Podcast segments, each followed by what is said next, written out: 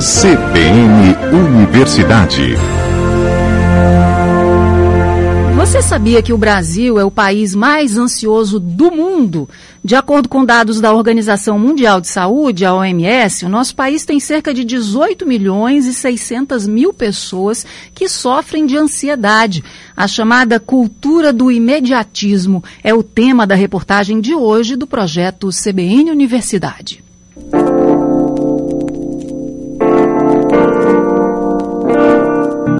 Essa atmosfera do imediatismo afeta as nossas relações sociais. É o que nos explica a psicóloga Dalila Alencar.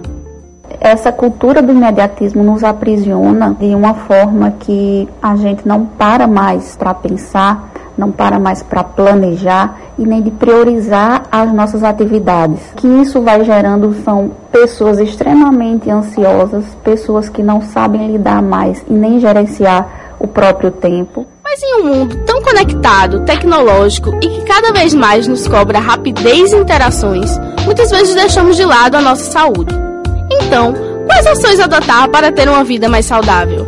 O gerenciamento do tempo é muito importante para que a gente não se perca nesse processo, né? para que a gente não se perca nesse mundo virtual. É importante a gente respeitar isso e buscar atividade física, se já, se já apresenta sintomas de ansiedade ou de qualquer outro transtorno, buscar ajuda psicológica, né, uma boa psicoterapia ajuda muito né, nesse sentido. Então, levar uma vida mais saudável, uma vida de, com atividade física, prática de esportes e se voltar para a realidade de cada um, né? respeitar o processo, respeitar o tempo das coisas, é, buscar meditar, fazer uma boa meditação, ter um mindfulness que ajuda nesse processo de meditação, de voltar-se né, para si, para respeitar o tempo, para respeitar os processos e para se respeitar. Aprender a respeitar o tempo e os próprios processos foi algo que a jornalista Gleice Marques vivenciou eu tenho duas perspectivas, né, de experiências. A de quem consumia de uma forma não saudável e de quem depois começou a produzir conteúdo. Então, nessa perspectiva de ainda não saber muito bem como rede social funcionava e tudo mais, me dava muita ansiedade, né? Porque a gente sabe que é uma timeline infinita de informações, de vidas perfeitas, de pessoas com vários gurus dizendo o que é correto, o que não é.